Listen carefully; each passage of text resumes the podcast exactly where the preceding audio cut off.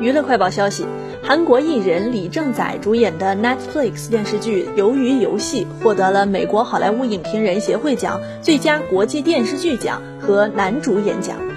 李正宰在获奖后通过视频发表获奖感言，表示他很幸运能够出演《鱿鱼游戏》，希望全球观众能够继续支持《鱿鱼游戏二》。